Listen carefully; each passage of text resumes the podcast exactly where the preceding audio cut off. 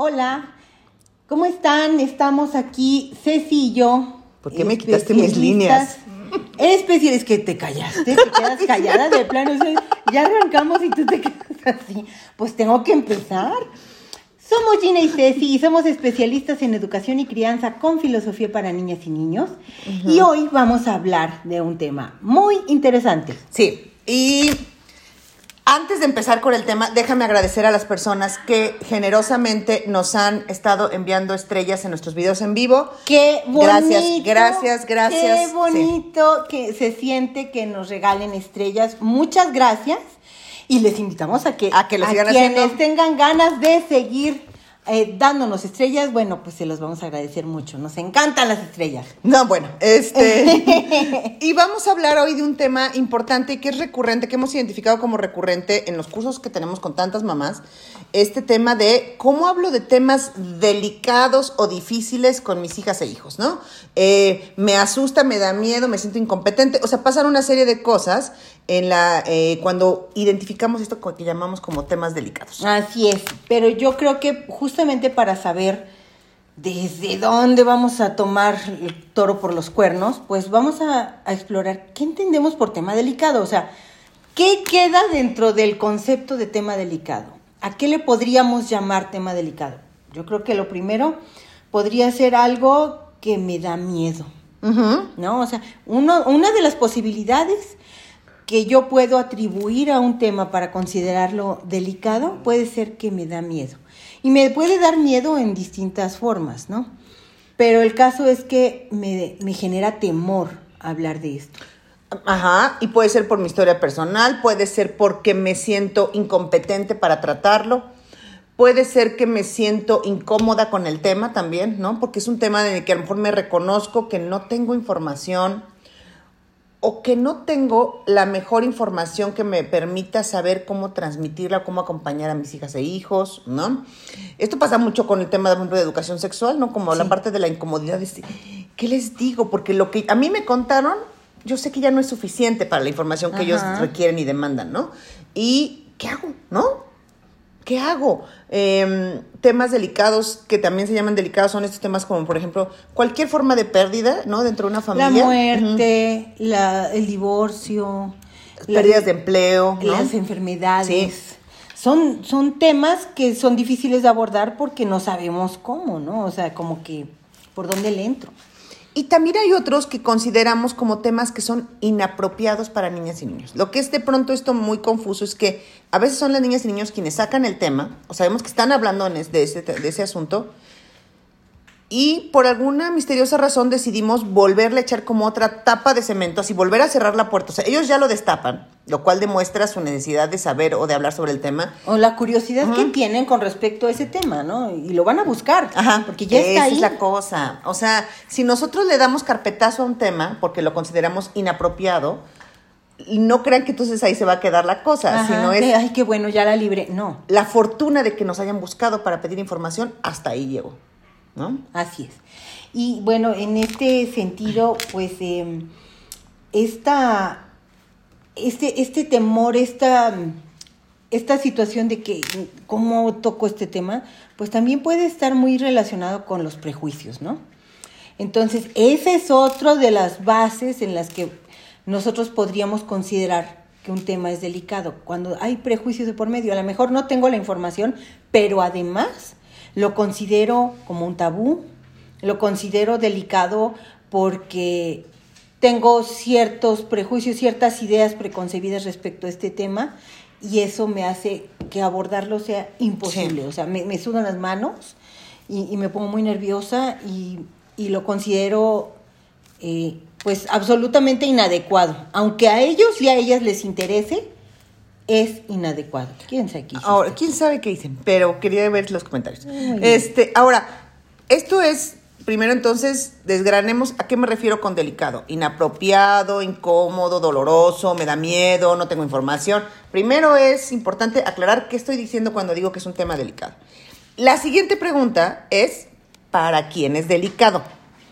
Muchas veces queremos eh, poner sobre ellos y ellas nuestros temores, ¿no? Claro. O sea, si ellos la están tocando o están hablando de este tema, Eh, y a veces para quien es delicado es para las personas adultas, ¿no? Para nosotros es para quien es doloroso, complicado, incómodo el tema, pero no para las infancias. Entonces, hacerte la pregunta de, bueno, ¿esto es incómodo para quién? ¿Delicado para quién? ¿No? Exacto. O sea, eh, a lo mejor a ti es a quien le da miedo tocar ese tema y a ellos y a ellas les hace más natural, ¿no? Casi siempre es así. Casi de hecho, siempre sí. es así. Entonces, eh, bueno, en este sentido también, a lo mejor es que el temor es, no lo sé abordar, pero creemos que tenemos que dar una cátedra Ah, sí, la otra. con respecto al tema. Y a lo mejor la pregunta va por otro lado. Entonces, eh, pues ahí vienen una serie de sugerencias de cómo abordar los temas. Y bueno, pues en primer término es averiguar qué es lo que quieren saber, cuál es la curiosidad particular. No tienes que desbordarte dando Ajá, la cátedra, la, la duda, o sea, vayan explorando el tema juntos, o sea, vayan pensándolo, vayan buscando la información de fuentes que, que sean confiables, pero no, no tienes que ser como un borbotón de información, como si fueras la Wikipedia. Ajá. No, podemos explorar el tema y además pues trata de abordar lo que ellos y ellas quieren saber. No te, no te tienes que aventar un TED Talk, ¿no? Así de, ah, qué bueno que lo preguntas porque lo tenía preparado y aquí va mi monólogo de 25 minutos. Tengo mi no va por ahí, sí, casual no venía preparada. Otra cosa que pareciera evidente, pero que el, el asunto del adultocentrismo a veces no nos deja hacer, es hablarles con la verdad. Desde la percepción de que las infancias son aquellos que no saben, que carecen de toda posibilidad de pensamiento crítico, de análisis, de escucha. Entonces, pues claro que se nos complica mucho decir la verdad porque no la van a saber manejar, no van a poder Ah, sí. entender qué van a hacer con esta información. Es mucho, espérate. Sin duda hay que poner atención a la forma, ¿no? Tanto como al fondo, pero hablar con la verdad es siempre la mejor manera de aproximarse, en general a relacionarte con las otras personas, pero mucho más con aquellas personas que estamos involucradas en su formación. Claro. Este, doy la información. Decir la verdad no significa decirlo crudo, Decirlo todo. ni cruel, ni, no, no, ¿no? Hay maneras, pero sí información verídica y verás. Estas cosas de, es que se, se fue al cielo. Ah, Independientemente de las cosas, por ejemplo, de las creencias religiosas, se murió. Y yo creo que además ahora está en este plano o está en estas circunstancias, su alma, su, ¿no? su espíritu, lo que sea. Pero cuando decimos, no, es que se quedó dormido, ya está dormido, ya está no sé qué, ¿no?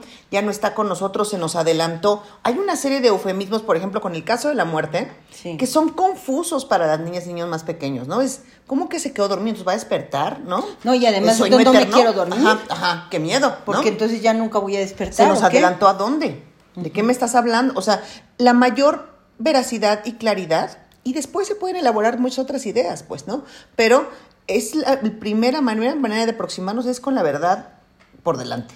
Y en cuestión de la verdad, eh, pues yo creo que esto que dijiste también es muy importante. El decir la verdad no quiere decir abrir toda la información y de cual y sin filtro, ¿no? No, no. Hay información que es adecuada a la edad. A, a las niñas y niños de determinada edad les corresponde saber de esto y luego profundizar en el tema cuando son más grandes. Y hay un ejemplo que nos puso Guillermo hace tiempo. de- Ay, del el pozole. del pozole, ujú. Que él nos decía, el pozole, el pozole es bueno o es malo, es un buen alimento, es un mal, es buen alimento, ok. Entonces, porque es un buen alimento, se lo puedes dar a un bebé de recién nacido. Si se lo das a un niño recién nacido, entonces eh, eh, Lo vas a le hace daño, le hace sí, daño. Entonces, ¿qué quiere decir esto? La información se debe dar en, en los tiempos adecuados. Aunque la información es buena y tiene calidad, a lo mejor una niña o un niño que están muy chiquitos, pues, o sea, no le puedes dar de sopetón El toda esa información, no le puedes dar pozole. Le das la papilla, pero es una papilla de calidad. Sí. Le das la información que le corresponde a su edad y es información real, información verdadera, sin eufemismos, sin prejuicios, pero acorde con la edad, que eso también es súper importante considerarlo. Mira, Are, Are, qué gusto Ay. tenerte por acá. Hace mucho que no Mucho nos que no nos andabas visitando por acá. Qué bueno que estás aquí, Are, querida. Dice, me pasó en una ocasión estar hablando de un tema sexual con mi hija y pues yo toda nerviosa y ella me dijo, mamá. sí, hijo, son. Tranquila, Este, mamá. pero ¿por qué estás tan nerviosa y tan acelerada? Si lo que me estás explicando es algo que es natural. Gran lección me dio. Así es. Claro, ¿No? claro. Es eso. O sea, Y son eso- nuestras cosas, ¿no? a eso justamente hacía referencia a esto de para quién es delicado. A veces la información es delicada de compartir para mí, pero para ellas y ellos no. O sea, ellos lo ven de, de una perspectiva más natural, menos eh, estresante, menos angustiante que todas las, las sensaciones que andamos teniendo por, por los prejuicios que tenemos, ¿no? Y por acá anda Alba, querida, que dice, buen día, si a mí se me dificulta tratar estos temas con adultos, ahora cómo será con niñas y niños. Pero Claro, es cuestión de empatía y raciocinio. razón. Así es, exactamente. Este, Porque aparte, el, el compartir información que yo considero importante, le vamos a quitar el nombre de delicada, sino Ajá. importante, eh, implica forzosamente el reconocimiento de las capacidades de las niñas y niños de comprender, eh, o sea, eh, de pensar, claro, adecuándonos a, a la edad, pero también el, el que compartas información relevante forzosamente implica que reconoces en el otro la capacidad de comprender. así es. ¿No? Y eso otra vez contrario al adultocentrismo. Ahora, además de hablar con la verdad, otra manera, y al menos desde la perspectiva del programa que nosotras trabajamos, es acercarnos con preguntas. Que, que ahorita tú dijiste una, lo primero es preguntarnos y preguntarles qué quieren saber sobre el tema. Claro. No es aventarte todo, sacar todo el folder así de, no, ¿pa- ¿por dónde empezamos? Porque además ni siquiera está ordenada la información. Cambio, las, eh, entrarle a través de las preguntas eh, que genuinamente buscan eh, comprender, nos va a permitir saber cuál es la aproximación, qué información requieren, desde dónde, cuál es particularmente la duda o la curiosidad que traen. Eh, preguntas, preguntas, preguntas, primero por delante, antes de aventarnos a abrir la boca y decir cosas, o investigar, o correr a investigar en Google, es eh, hagamos preguntas, hagámosles preguntas, no preguntas inquisitorias de, pero ¿cómo sabes eso? ¿Pero de dónde lo ¿Por sacaste? qué te interesa eso? Qué raro, ¿no? Así, con mirada mala. Nadie nos va a contestar a eso.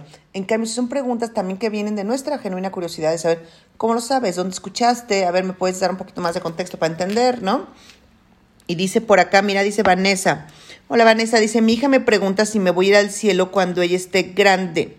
Ay, mamá, espérame. Ay, me fue el comentario.